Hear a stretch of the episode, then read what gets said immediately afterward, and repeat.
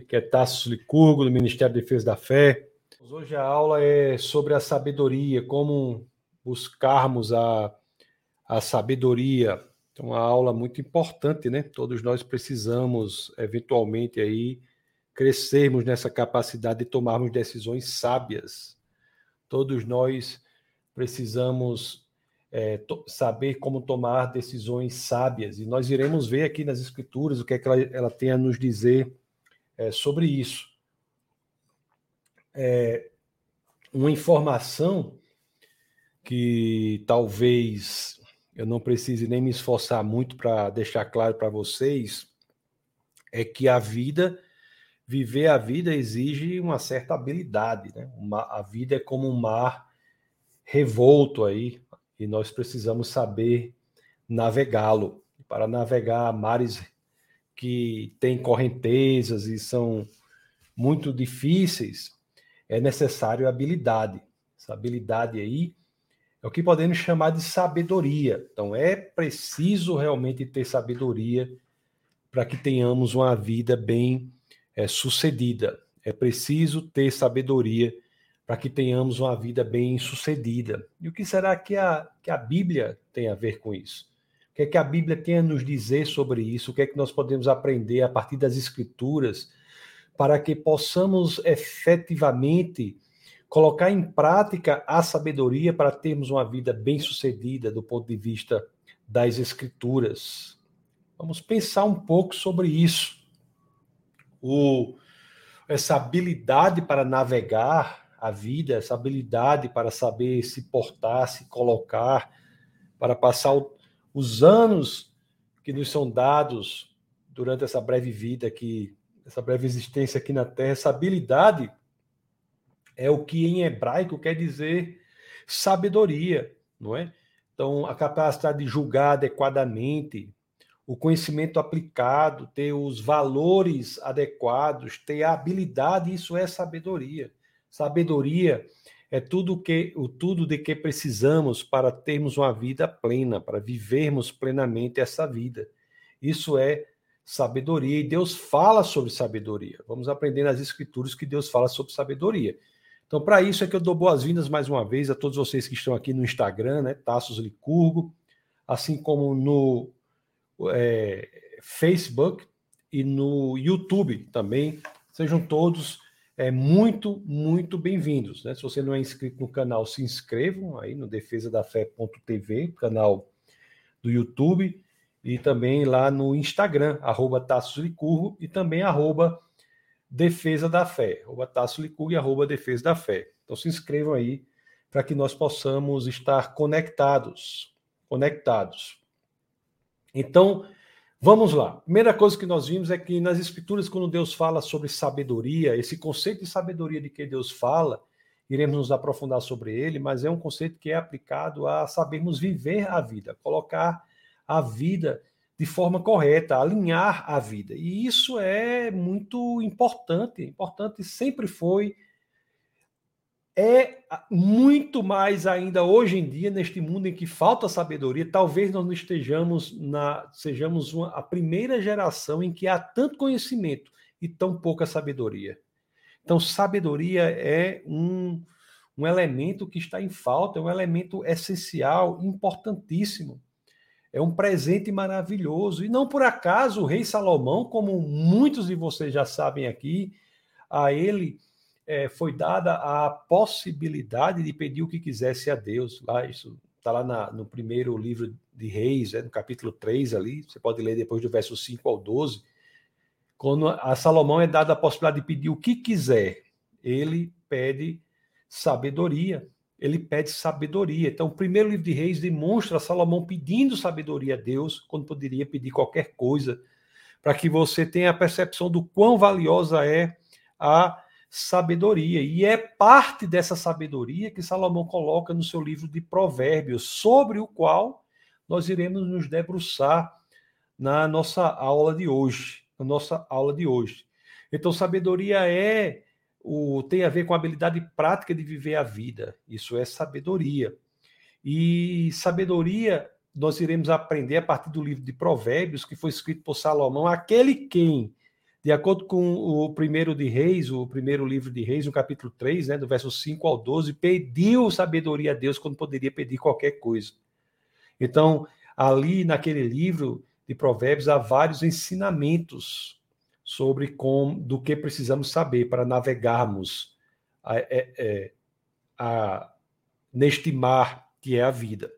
Então eu peço a você que abra o livro de Provérbios. Deixa eu abrir aqui o livro de Provérbios. Vamos abrir o livro de Provérbios para a gente dar uma, uma lida aqui. Então, vamos abrir Provérbios 1, 1. Deixa eu ver o que é que diz. Provérbios 1, 1. Abra aí no começo de... Vamos ler o começo de Provérbios. Vamos ler os dois primeiros versos. Vamos ver o que é que as escrituras nos dizem nesse respeito. Então, Provérbios, Provérbios capítulo 1, verso 1. As escrituras nos dizem assim, ó. Estes são os provérbios de Salomão, filho de Davi, rei de Israel e olha o que o verso 2 diz. Eles ajudarão a experimentar a sabedoria e a disciplina a compreender as palavras que dão entendimento. Olha que livro valioso. E, né, esses provérbios nos ajudarão a experimentar a sabedoria e a disciplina e a compreender as palavras que dão entendimento. Então, nós temos aí um, um tesouro valiosíssimo um tesouro valiosíssimo e tão valioso de fato que quando nós vamos aqui um pouco mais à frente no livro de Provérbios, se nós formos, se você puder ir mais à frente no livro de Provérbios, for lá para o capítulo 3, se você abrir no verso 15, o que é que as escrituras nos diz, né? Vamos ler o verso 14 e o 15 para nós vermos o que é que a sabedoria, o que é que o provérbio nos diz sobre sabedoria. É o que diz aqui, ó pois a sabedoria é mais proveitosa do que a prata e rende mais do que o ouro. É mais preciosa do, do que rubis. Nada do que você possa desejar se compara a ela. Olha o que as escrituras nos dizem sobre isso que se chama sabedoria. Ela é mais proveitosa do que a prata e ela rende mais do que o ouro, é mais preciosa do que rubis, e nada do que você possa desejar se compara à sabedoria. Não por outra razão, Salomão, repito, quando teve a oportunidade de pedir, seja lá o que fosse a Deus, ele pediu sabedoria. Então, isso é sabedoria. E sabedoria, eu reitero aqui, é diferente de conhecimento, de informação. Nós temos aqui um mundo de muito conhecimento, um mundo de muita informação. Nos falta a sabedoria. A humanidade hoje e sempre deveria pedir sabedoria, aplicação correta desse conhecimento, aplicação correta dessa informação. Né? Dizem que tem uma história interessante que diz assim: ó, conhecimento é você saber que tomate é fruta. Sabedoria é você não colocar tomate na salada de fruta. Olha aí. Conhecimento é você ter a informação correta. Conhecimento é você ter a informação correta. Tomate é fruta, mas não é sábio você colocar tomate na salada de frutas. Então, essa geração é uma geração que talvez sempre foi assim, mas essa geração talvez seja aquela que mais necessite de sabedoria. Então, nós temos aqui uma. uma no, no livro de Provérbios, nós temos uma descrição importante do que é sabedoria. E lá em Provérbios é, 7, no capítulo 7, e eu peço a vocês que abram aí o livro de Provérbios no capítulo 7, vamos ler os versos 6 e 7. Provérbios, capítulo 7, 6 e 7, para começarmos a entender essa sabedoria, né? Para que possamos, na aula de hoje, pegar alguns elementos, para que possamos, a partir desses elementos, agir mais sabiamente. Então, tem uma, tem uma função prática. Então, vamos abrir lá em Provérbios, no capítulo 7. Vamos ler os versos 6 e 7. É, deixa eu compartilhar com vocês aqui. Você imagine Salomão, né? Lá, com, escrevendo lá. E ele, da janela, ele diz assim: ó, da janela de minha casa olhei através da grade. Olha lá, Salomão, isso aqui, né? Aí vamos ver o que é que ele vê. Ele diz: E vi entre os inexperientes, no meio dos jovens, um rapaz sem juízo. E vi um rapaz sem juízo. Quer dizer, Salomão começou a pensar: meu amigo, tem muita gente inexperiente, né? Tem muita gente inexperiente. E ele vai contar aqui no verso 8 em diante o que ele viu. Vamos ver o que foi que Salomão viu lá da janela do, do, da casa dele. Ele vinha, né? O jovem vinha pela rua, próximo à esquina de certa mulher, andando em direção à casa dela. Era crepúsculo, o entardecer do dia. Chegavam as sombras da noite, crescia a escuridão. A mulher veio então ao seu encontro, vestida como prostituta, cheia de astúcia no coração. Então você está vendo aqui que ele começa a falar sobre uma situação, uma situação em que um jovem ele vai agir de forma não sábia, ele vai agir de forma não sábia. E, e você, no transcorrer dessa história, você vai ver que esse jovem, ele age de forma totalmente não sábia, porque ele é induzido a agir por impulso. Então, essa história que tem aqui, quando você for continuar lendo, você vai ver que esse jovem, ele cai naquele, naquela situação de conquista da prostituta, porque ele não pensa nas consequências que aquela atitude dele irá causar. A ação por impulso é um dos erros principais que afastam a pessoa da possibilidade de agir com sabedoria. E é interessante que o, o livro de Provérbios ele fala exatamente isso que nós devemos ter cuidado, e aqui é um primeiro, um primeiro indicativo, para que nossas decisões e nossas ações não sejam feitas de forma impulsiva. Impulsiva. É muito comum nós sermos levados à ação por impulso quando aquilo vai ao encontro do que nós desejamos. Quando aquilo no, nos tira de uma vida com propósito. Então, muitas pessoas que levam a vida sem um propósito, sem um entendimento do fim a que elas querem chegar, a, passam a serem susceptíveis dessa a, a caírem na tentação da ação por impulso. Quando você não constrói um propósito para a sua própria vida, é muito fácil que você haja por impulso sem levar em consideração as consequências das suas escolhas. Levar em consideração as consequências das suas escolhas.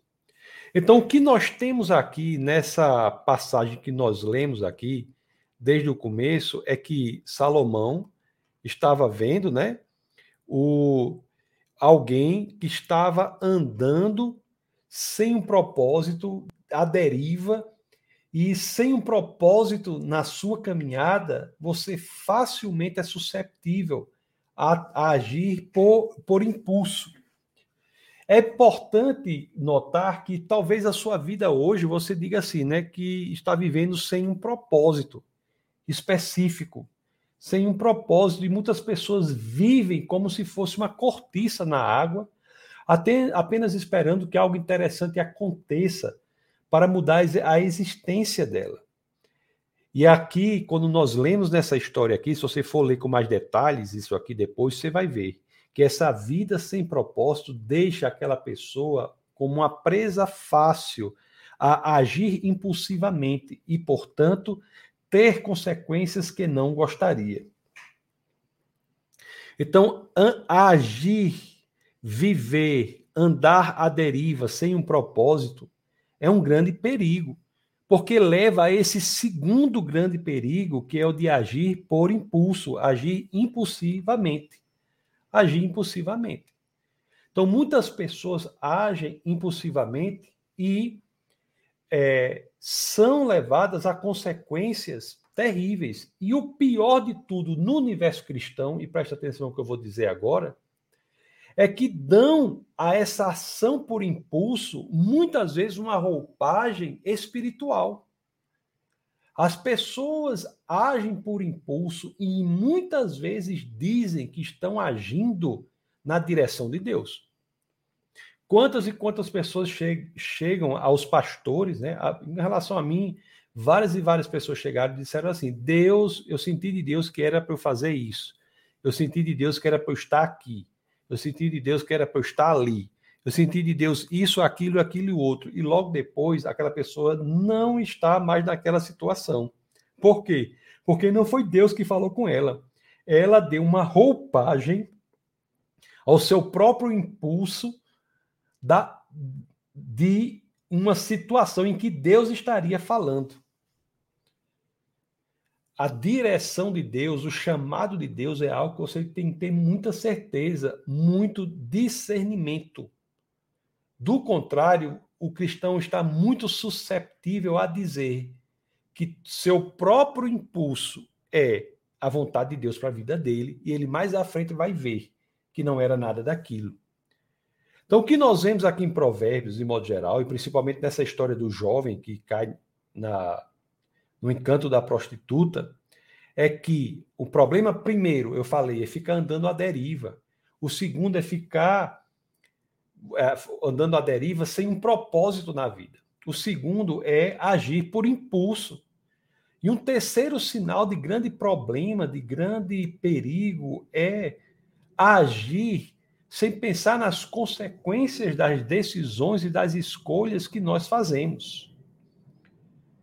O jovem aqui claramente tomou decisões sem considerar as consequências daquelas decisões. Embora as decisões aparentassem ser atrativas, as consequências daquela decisão não eram atrativas. E o jovem caiu naquilo porque não ponderou as consequências das escolhas que ele fazia. Da mesma forma é a gente. Nós não podemos agir por aí decidindo e escolhendo aquilo que momentaneamente nos parece bom sem que ponderemos as consequências dessas escolhas. Sem que ponderemos. A sabedoria não permite isso. A sabedoria faz com que nós é, tenhamos que ponderar as consequências das nossas prós, próprias escolhas. Próprias escolhas. Tudo que você vai fazer tem uma consequência. Tem uma consequência para você, tem uma consequência para sua família, para sua esposa, para os seus filhos, para as pessoas que estão ao seu redor. E se você está à deriva, sem propósito, age por impulso e não considera as consequências das suas ações, muito provavelmente você, você cairá, porque você está em grande risco disso acontecer, cairá numa decisão impulsiva, a qual você dará a roupagem de que é um chamado de Deus, uma voz de Deus, e mais à frente você verá que não é nada disso. Verá que não é nada disso. Então, um homem sábio é aquele que vê as consequências em em, em um tempo distante. Ele vê o amanhã, ele antecipa o amanhã. Esse é um homem sábio. O homem imprudente é aquele que age imediatamente, sem pensar nas consequências de suas ações. Sem conse... com, com, as grandes ações têm que levar em consideração a situação em que haverá em seis meses, um ano. Isso é sabedoria. Isso é sabedoria. Muitas pessoas impulsivamente fecham os olhos para as consequências das decisões e aí agem cegamente. Cegamente. A verdade é, meus queridos, que as escrituras, no que diz respeito à sabedoria, elas nos ensinam que a vida é maior do que o momento. É maior do que o momento. Se você, se você decide e age apenas pensando no momento, você não se esqueça que você viverá por mais de um momento. Que as consequências das suas decisões alcançarão você durante muito tempo depois daquele momento. Depois de aquele momento já ter passado. As consequências das ações de hoje implicarão o seu amanhã. E muitas pessoas não têm essa percepção. Eu não há talvez tolice maior do que o ser humano que não pensa no amanhã, o ser humano que não pensa. E quando eu falo no amanhã, eu falo na eternidade. Muitos agem hoje sem pensar nas consequências para a eternidade das suas próprias ações. Então, nós vimos aí que podemos tirar esses princípios da história lá de Provérbios do jovem e da prostituta. O primeiro princípio é esse: nós temos que deixar de andar à deriva, viver à deriva, existir à deriva. Nós temos que cultivar um comprometimento com um propósito muito claro de nossa vida. Qual é o propósito de sua vida? O que que leva você a acordar amanhã alegre? O que é que leva você a dar valor à sua própria existência? Se não existe um propósito claro para a sua vida, é importante você repensar a sua própria existência. Como buscar esse propósito? Eu, vou, eu irei falar sobre isso. Se sua vida não tem propósito, você está correndo sério risco de tomar decisões à deriva, tomar decisões à deriva. Então você pare de viver à deriva. Busque o propósito para a sua vida, porque do contrário, você incorrerá no segundo grande problema, no segundo, no segundo grande perigo, que é passar a tomar decisões impulsivas. Decisões impulsivas. Você tem que tomar decisões que são guiadas pela palavra de Deus, não decisões impulsivas, porque as decisões impulsivas fazem com que você caia no terceiro grande perigo, que é viver para o presente, não considerando as consequências para a eternidade.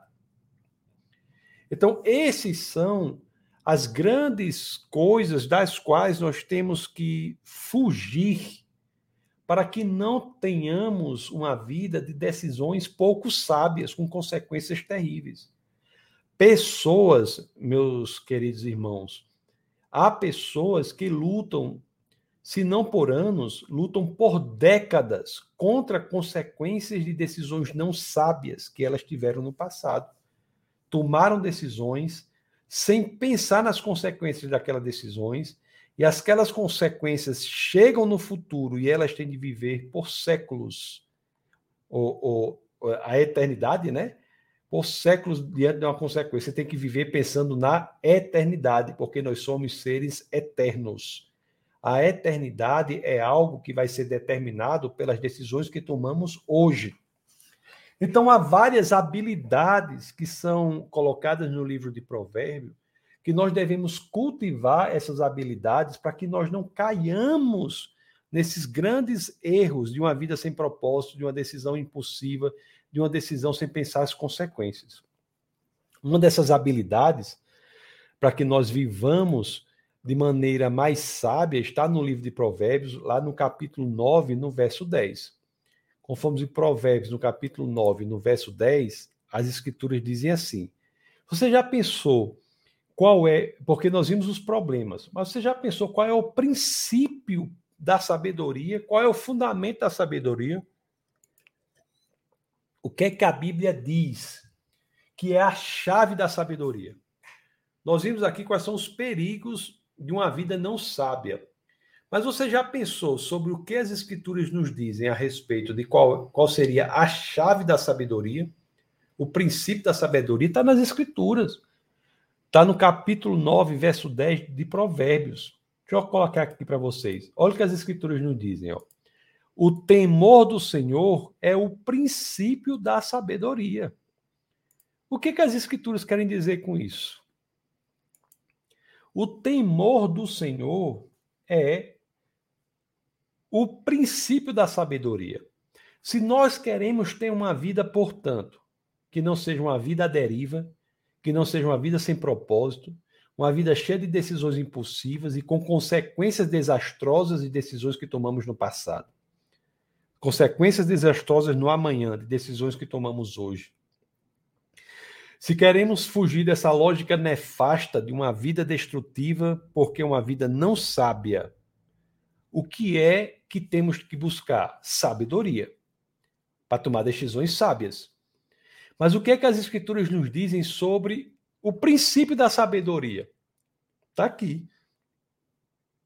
O temor do Senhor é o princípio da sabedoria.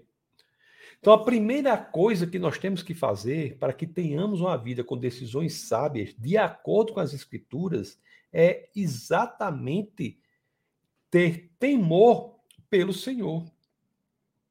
colocar, deixar que Deus seja de fato Deus em nossa vida. Não podemos viver como se Deus não existisse. Não podemos viver sem nenhuma reverência a Deus, como se Deus fosse desimportante. O temor ao Senhor é que é central como princípio da sabedoria. Se você quer ter uma vida sábia, de acordo com o que as Escrituras dizem, o primeiro passo é exatamente este: qual é? Colocar sua vida diante do Senhor, viver com temor a Deus, não o desconsiderando. Pessoas que se autoproclamam cristãos, mas vivem como se Deus não existissem, são pessoas que vivem sem temor ao Senhor. E, portanto, de acordo com as Escrituras, né, Provérbios capítulo 9, verso 10, vivem sem o princípio daquilo que precisam para ter uma vida sábia, que é a própria sabedoria. Nós temos o, um, uma história em que o temor do Senhor gera uma sabedoria tão grande que muda radicalmente a vida de uma pessoa. Eu falo do, do ladrão, ladrão ali que estava crucificado ao lado, ao lado de Jesus. Né? Jesus foi crucificado entre dois ladrões. E nós vimos que um deles tem uma vida radicalmente transformada. Tem um, um dos ladrão, ladrões lá, ele estava praticamente xingando Deus, Jesus, abusando de Jesus, xingando Jesus. Mas o, o, o outro ladrão, não. O outro ladrão, é interessante que ele se insurge contra aquele ladrão que atacava Jesus na cruz e se insurge de uma forma muito curiosa. Se nós formos abrir aqui as escrituras no Evangelho de Lucas, no capítulo 23, no verso 40, o que, é que nós vamos ler? Olhe, olhe só o que o ladrão na cruz fala ao outro que atacava Jesus. Olha, vamos ler o 39. Diz assim, ó. Um dos criminosos que ali estavam, dependurados, lançava-lhe insultos. Você não é o Cristo, salve-se a si mesmo e a nós. Mas o outro criminoso o repreendeu, dizendo: Você não teme a Deus, nem estando sob a mesma sentença? Olhe, meus queridos, se você for ler isso aqui no Evangelho de Lucas, em combinando com, o que nós acabamos de ler em Provérbios 9 e 10, nós vemos que esse ladrão ele estava preocupado com um temor a Deus. E esse temor a Deus com o qual ele estava preocupado, essa preocupação, esse temor a Deus que surgiu no coração do ladrão, que ele deu espaço para surgir no coração do ladrão, fez com que a decisão dele fosse absolutamente sábia posteriormente. Foi ali que começou a vida sábia daquela pessoa. Porque o temor do Senhor é o começo da sabedoria. Então, qual foi a consequência da vida desse ladrão, desse temor do Senhor? Ele entregou a vida ao Senhor. Aqui no 42, olha o que ele diz. Então ele disse: Jesus, lembra-te de mim quando entrares no teu reino. Você veja que o ladrão, ele começa com temor a Deus. E logo depois ele está pensando nas consequências de suas decisões, pensando na eternidade. O ladrão mudou o mindset dele, a maneira dele ver o mundo, a cosmovisão dele foi radicalmente transformada. Porque por um temor a Deus, ele passou imediatamente a ter em suas considerações a eternidade. Então, logo depois aqui, conforme nós lemos, olha o que, que ele diz. Jesus, lembra-te de mim quando entrares no teu reino ele teve a vida radicalmente transformada por algo que se iniciou, conforme nós vimos, no temor ao Senhor. É assim que ele repreende outro ladrão. Você não teme a Deus? Então, olhe o poder de Provérbios 9 e 10, quando diz que o temor do Senhor é a base da sabedoria. Então, você está vendo que transforma radicalmente a vida do ladrão Provérbios 9, 10. O que é que diz aqui, que a gente já leu? O temor do Senhor é o princípio da sabedoria. E aquele ladrão, lá no livro de Lucas, no capítulo 23, nós vemos a vida dele radicalmente transformada. Tanto é transformada que logo depois é, Jesus diz, né? Voltemos, a, olha só que, que vamos voltar aqui para Lucas 23, que logo depois, olha o que, que Jesus diz. Ele diz, Jesus, lembra-te de mim. Primeiro temor o Senhor, você não teme a Deus, ele fala para outro ladrão. Depois ele pensa na eternidade, Jesus, lembra-te de mim quando entrar no teu reino. Isso é uma oração de salvação. E olha a resposta de Jesus, que é imediata.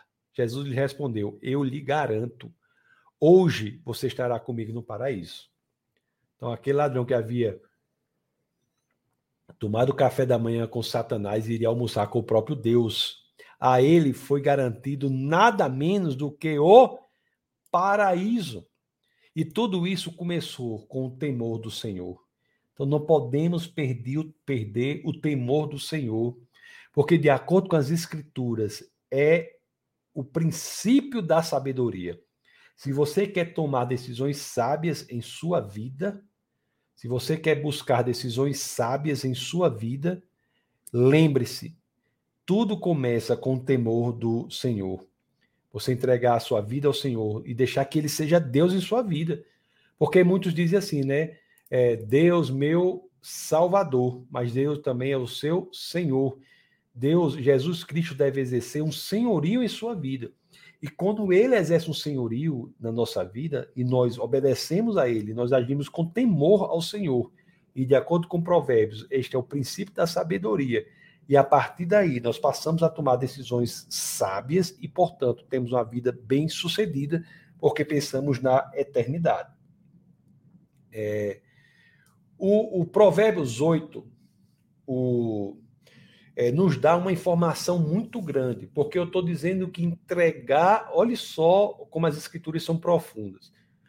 Porque eu estou chegando a um ponto aqui de lhe dizer que, para você fugir dos grandes erros da tolice, eu disse que os, os, grandes erros da tolice são andar à deriva, viver à deriva sem um propósito, agir impulsivamente, é um grande erro, um grande tolice, agir impulsivamente, não, não considerar as consequências de suas ações da perspectiva da eternidade, é uma, não tolice maior.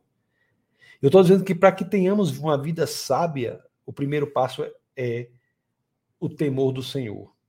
Porque o temor do Senhor é o princípio da sabedoria.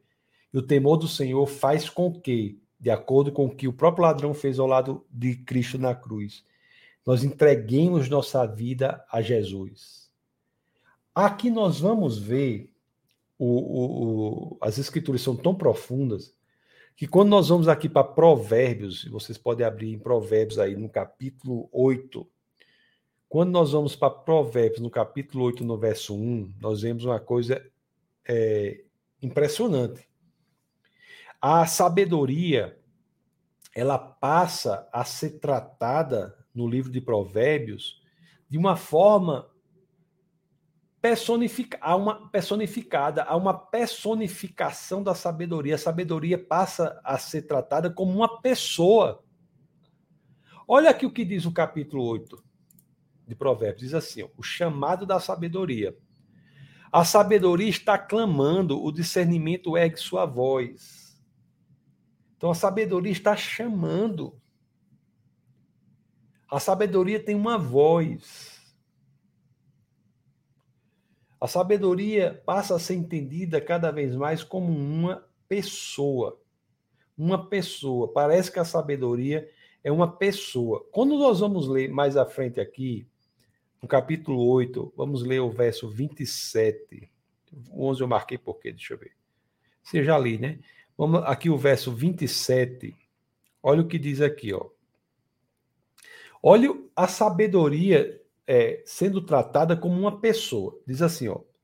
Quando ele estabeleceu os céus, lá estava eu. Quando traçou o horizonte sobre a superfície do abismo, quando colocou as nuvens em cima, estabeleceu as fontes do abismo, quando determinou as fronteiras do mar para que as águas não violassem a sua ordem, quando marcou os limites dos alicerces da terra, eu estava ao seu lado e era o seu arquiteto.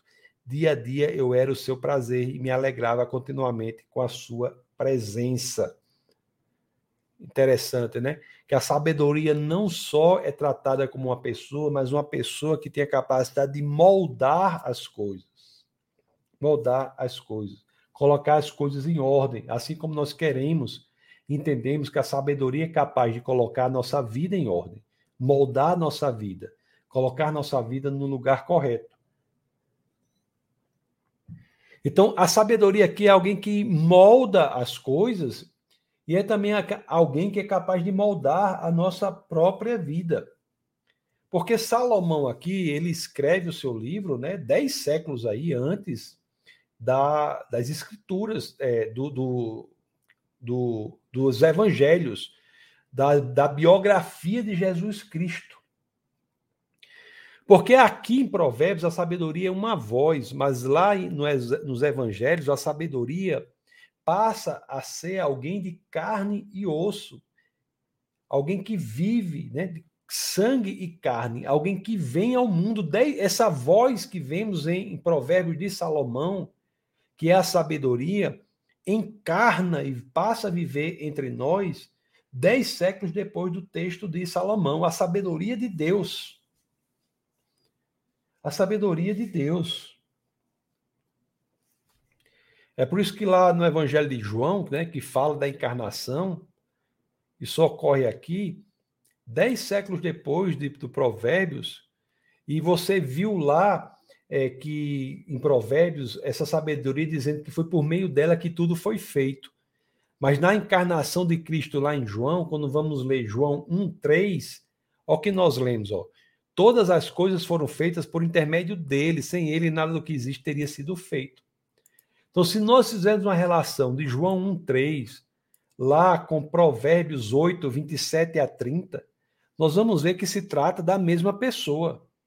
Exatamente da mesma pessoa. Da mesma pessoa. Então, Jesus de Nazaré é a sabedoria encarnada também. Aquela que, aquele que devemos buscar para termos uma vida sem tolice. Sem tolice. E Jesus, em sua própria vida, demonstrou uma vida sábia. Jesus teve uma vida cheia de propósito, né? ele sabia exatamente o que ele ia fazer. Ele dizia: Eu vou fazer a vontade do Pai. Ele tinha um propósito específico, ele não ficava derivando. Ele tinha um propósito específico. Ele escolheu o caminho da obediência. Ele tinha um propósito e tinha uma escolha específica.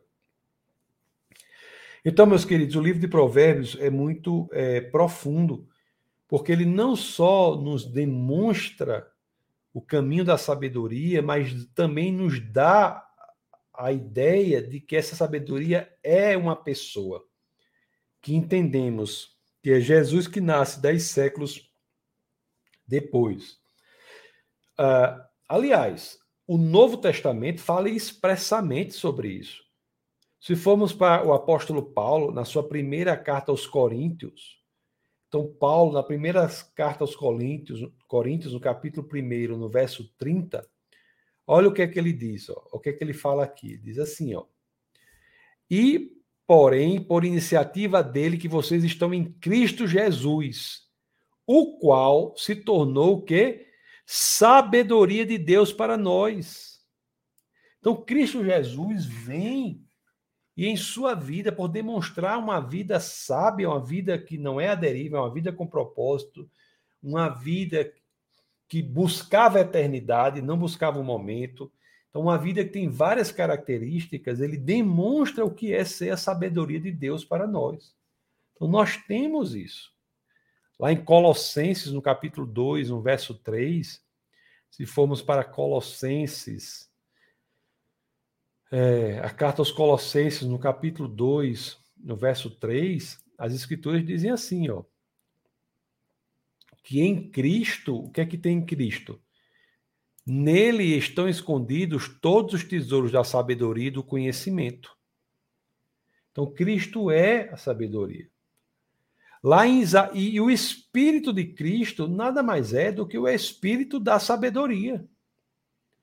Quando nós buscamos a orientação do Espírito Santo de Deus, nós buscamos a orientação do Espírito da sabedoria. Lá em Isaías, fomos para Isaías, no capítulo 11, no verso 2, olha o que as escrituras nos dizem aqui, ó. Olha o que as escrituras nos dizem, ó. Isaías 11, 2. O Espírito do Senhor repousará sobre ele, o Espírito que dá sabedoria e entendimento. O Espírito que dá sabedoria. Então, quando nós vamos a Cristo, existe um efeito imediato na nossa vida, que é a capacidade de tomar decisões sábias. Então, a sabedoria nos é fornecida, nos é fornecida. Nós temos aqui, interessante que na segunda carta a, a Timóteo, né, nós vemos que Paulo dizendo que Deus dará a ele não um espírito de covardia, de timidez, mas um espírito de poder para colocar esta sabedoria em prática na vida.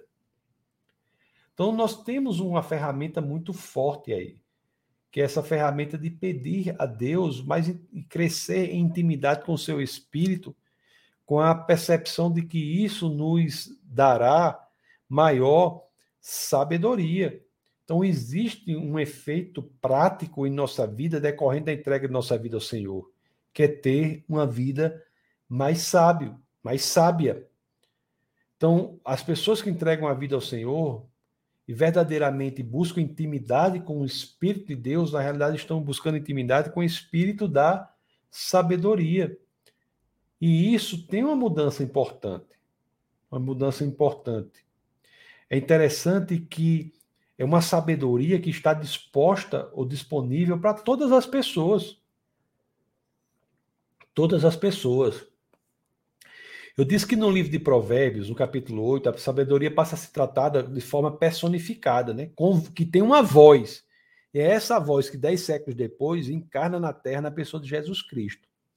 Mas interessante que eu falei de Provérbios capítulo 8, mas se nós formos para Provérbios capítulo 9, nós vemos que a sabedoria faz um convite. A sabedoria faz um convite. Olha o que as escrituras nos dizem aqui, né? As escrituras nos dizem, dizem assim: a sabedoria construiu sua casa e ergueu suas sete colunas. Matou animais para a refeição, preparou seu vinho e arrumou sua mesa. Então, ela prepara um jantar, a sabedoria, aqui no livro de Provérbios. Ela prepara um jantar. Agora, a própria sabedoria está preparando um jantar.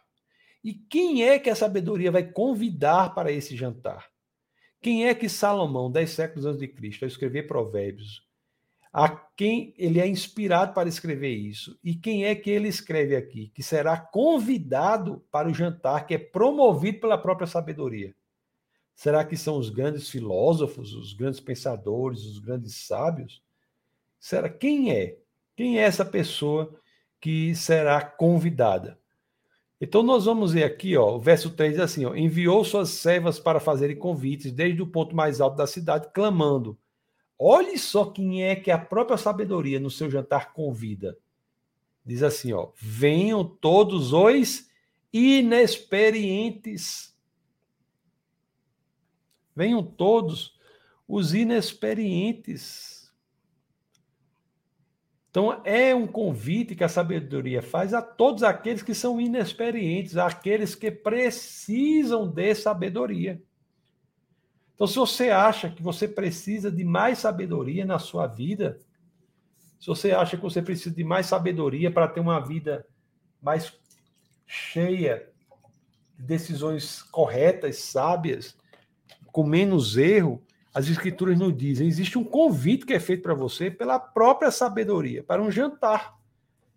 E, a, e, ela e essa sabedoria não chama os sábios, os filósofos, chama os inexperientes. Os inexperientes são aqueles que precisam de sabedoria.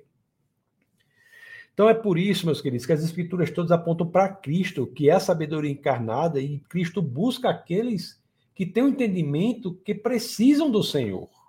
Todos nós precisamos, mas nem todos têm esse entendimento. E esses são os inexperientes do qual, dos quais fala o livro de Provérbios, dos quais fala o livro de Provérbios. E assim nós podemos entregar nossa vida ao Senhor. Então nós vemos que o temor ao Senhor é o primeiro passo de uma vida plena. Então não temos como viver sem temor ao Senhor e querer ter uma vida sábia. A vida sem temor ao Senhor necessariamente se torna uma vida tola. Uma vida em que as decisões são tomadas, muitas vezes, sem pensar nas consequências para a eternidade. A vida sem temor ao Senhor é uma vida que se perfaz, uma vida que se perfaz na tolice. Nós vimos que as Escrituras dizem que Jesus Cristo é a sabedoria de Deus. Todas as Escrituras apontam para Jesus no Antigo Testamento. E Provérbios aqui não é diferente. Provérbios aponta para a sabedoria, para a entrega de nossa vida à sabedoria, que será, que encarnará, que encarnaria, né, dez séculos depois de que é, Salomão escreveu Provérbios, que é Jesus Cristo.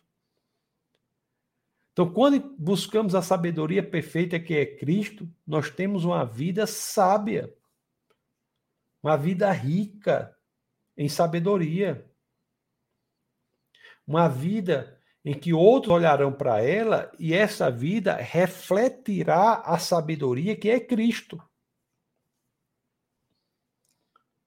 Então, essa é a lógica, meus queridos. Essa é a grande lógica que nós vemos aqui nesse estudo da sabedoria em Provérbios. Fazendo só um breve resumo para vocês. Nós vimos que nós vimos que temos que fugir de uma vida tola. E a vida tola, conforme aquele exemplo do jovem Provérbios, é uma vida em que as pessoas estão derivando, andando por aí sem propósito. Se, você, se sua vida você está derivando sem saber o propósito da sua existência, repense, busque a sabedoria. Uma vida em que as decisões são tomadas impulsivamente. Se a pessoa toma decisões impulsivas, ela certamente incorrerá no outro grande problema, que é o problema de agir sem pensar nas consequências futuras. Nós temos que fugir disso. As consequências são devastosas. E nós vimos, por fim, aqui que Existe uma saída para isso, que as escrituras nos dizem que o princípio da sabedoria é o temor do Senhor. Então, as pessoas que vivem sem temor do Senhor são as pessoas que estão deixando de viver sem que tenham o princípio da sabedoria em suas vidas. E, portanto, incorrem em sério risco de tomar decisões não sábias, tomar decisões tolas. Nós vimos isso. E nós vimos no livro de Provérbios, no capítulo 8, que a sabedoria é tratada de forma personificada. E é interessante que no capítulo 9, essa sabedoria que é tratada de forma personificada faz um banquete, faz um jantar, uma festa, um jantar, e vai convidar algumas pessoas. E é interessante que o senso comum pensa logo que a sabedoria vai convidar quem para o jantar? Os sábios, os filósofos, não a sabedoria passa a convidar os inexperientes, todos aqueles que precisam de sabedoria. Somos todos nós. Todos somos convidados, porque todos precisamos do Senhor. Se temos a percepção de que estamos nessa condição de necessitar do Senhor, nós estamos qualificados para sermos aceitos na festa promovida pela sabedoria. Olhe que coisa profunda. Então, Cristo, ele nos convida não pelo que sabemos, mas ele nos convida pela percepção que temos do que precisamos melhorar. Porque as escrituras dizem, o convite é feito para os inexperientes. E uma vez aceito esse convite, a sabedoria nos ensinará né, como devemos agir. Quando tememos o Senhor, nós temos dado o primeiro passo para buscarmos uma vida sábia. Ok, meus queridos? Esse argumento de hoje foi um argumento o, simples, mas um argumento poderoso. Então, peço que vocês estudem um pouco mais o livro de Provérbios, que leiam o começo do livro, né? E vejam é isso que eu estou dizendo aqui. Leiam o começo do livro e vejam como a sabedoria, que é Deus, que é Jesus Cristo, ela nos convida para esse grande banquete, ok? Hoje foi meio corrido aí, são 9h51. Mas deu, graças a Deus deu tempo de chegar e deu tudo certo. Deixa eu ver aqui quem está aqui conosco. Tem o pessoal aí no Instagram, tem o pessoal no YouTube, no Facebook. Deixa eu ler alguns os comentários aqui do YouTube. Nós temos aqui a pastora Jane, da Boa Noite, Graça e Paz, pastor irmãos. Boa noite, pastora Jane, tudo bom? Seja muito bem-vinda. Está aqui com o seu, seu esposo né, na foto, o pastor Alexandre. Temos aqui ó, o pastor Marcos Andrade, grande pastor Marcos e a pastora Mara está aqui também. Todos, todos esses são do Defesa da Fé. Pessoas muito queridas, então seja muito bem-vindo, pastor. Temos a pastora Jéssica, está aqui também. Dá boa noite, boa noite. Olha quem está aqui, Kardec. Kardec, grande figura, seja muito bem-vindo, Kardec. Temos a Jane aqui dizendo que o, que o áudio está tá ok. Olha quem está aqui, ó, o homem de oração e sua, e sua esposa, família muito amada, está aqui. Ricardo Rodrigues, seja muito bem-vindo, Ricardo. O grande Serrano, tamo junto, ótima noite, ótima noite, Serrano, seja muito bem-vindo. Nosso querido João está aqui também, um grande João. Olha quem está aqui, Sueli. Pastor, estou em Natal. Domingo fui no culto Defesa de, da Fé. Você está em Natal, você pode visitar lá a Igreja Defesa da Fé, que fica ali na ali Nova Parnamirim. Você entra aí no entra no Instagram, arroba Defesa da Fé, lá tem o endereço também, ou então você entra no defesadafé.org. Tem o endereço, vamos fazer uma visita lá. Luana está aqui, dá boa noite a todos. Boa noite, Luana. Simone dá boa noite também, dá boa noite. Olha quem está aqui, Diego, grande Diego, dá boa noite. Pais, irmãos, boa noite. João dá boa noite aqui também. Maria está aqui, boa noite. Maria diz assim: vamos dar like para que pessoas possam ser alcançadas com a palavra do Senhor. É bom mesmo, dá o, se quiserem dar o like aí, que no vídeo aí do YouTube, quem tiver no YouTube, né? Não sei se o Instagram tem alguma coisa para fazer, faça aí algum, clique alguma coisa aí para mais pessoas poderem alcançar, se você achar que vale a pena, né? O Halisson está aqui, grande pastor Halisson está aqui, do, da Assembleia de Deus, pastor muito querido. Ele é a família dele, né? O pai dele também é um pastor muito honrado. Está aqui a paz do Senhor, pastor. A paz do Senhor. Maria Ângela está aqui também, ó. A Paulina, a paz da todos, a paz. Alguém está aqui, nossa amiga querida Patrícia Cavalcante. Seja muito bem-vinda, Patrícia. O Halisson aqui estava no Facebook, veio aqui para o YouTube, da Paz. Seja muito bem-vindo, Halisson. O Reginaldo está aqui também. Reginaldo aqui. Seja muito bem-vindo. Reginaldo. Olha quem está aqui, o pastor Judson. Pastor Judson, que bom. Ó, Patrícia diz amém, pastor, foi uma bênção. Graças a Deus você gostou. Toda terça-feira, né, nós temos essa escola bíblica aqui, escola bíblica semanal. Às vezes meu trabalho é muito corrido, eu chego em cima da hora, mas Deus tem nos dado a possibilidade de fazer essa aula aqui uma vez por semana. Enquanto aprover o Senhor, nós estaremos aqui, né? Uma vez ou outra que não dá, vou ver se eu gravo a aula. Só excepcionalmente é que a gente tem que avisar que não haverá aula naquele momento. Se você não está inscrito no canal ainda, inscreva, né? defesadafé.tv, o site é defesadafé.org, o Instagram é arroba defesa da fé. Também tem o meu Instagram aí, arroba Tassos Licurgo e também é o meu Twitter, também Tasso Licurgo e o Facebook também. Estamos aqui no Instagram, tem muita gente aqui. O Júlio está aqui, seja muito bem-vindo. A Delgise, muito bem-vindo. Bia está aqui também. Grande Alexandre Otton, meu querido amigo, está aqui também. Claudinha, seja muito bem-vindo. Mauro. Mauro diz: a sabedoria de Provérbios apronta para Jesus Sim, Mauro, todos os livros do Antigo Testamento apontam para Cristo, são chave, são livros que só podem ser entendidos pela chave interpretativa, que é Jesus Cristo, a chave hermenêutica do Antigo Testamento é Cristo. O Antigo Testamento só faz sentido verdadeiramente quando nós o abrimos, o descortinamos com a chave interpretativa que é Jesus Cristo. Todo o Antigo Testamento aponta para Cristo Jesus. O Jefferson está aqui também, Mauro, Cris, Wendel, muita gente aqui, Juninho, Rodrigues, enfim, sejam todos muito e muito bem-vindos. Ok, meus amados irmãos, coloque, deixa o like aí, toda terça terça-feira, se assim aprover o Senhor, estaremos aqui às sete horas para a nossa escola bíblica. Na próxima aula, provavelmente falarei sobre santidade com base no livro de Isaías. Com base no livro de Isaías.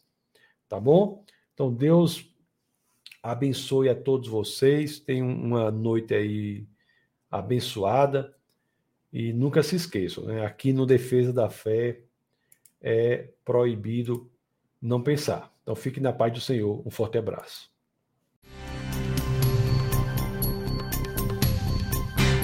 Essa foi uma produção do Ministério Internacional Defesa da Fé, um ministério comprometido em amar as pessoas, abraçar a verdade e glorificar a Deus.